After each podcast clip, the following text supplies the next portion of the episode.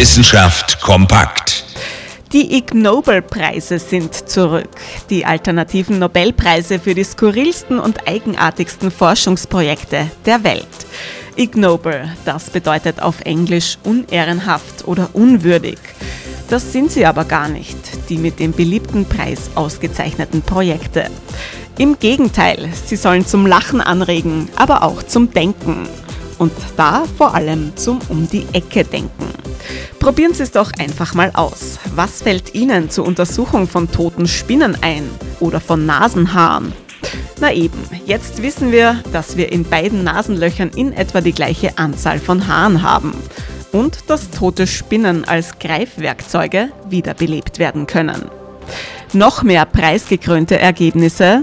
Schülerinnen sind im Unterricht gelangweilter, wenn sie erwarten, dass der Unterricht langweilig wird und Geologen schlecken Steine ab, um sie dann besser bestimmen zu können.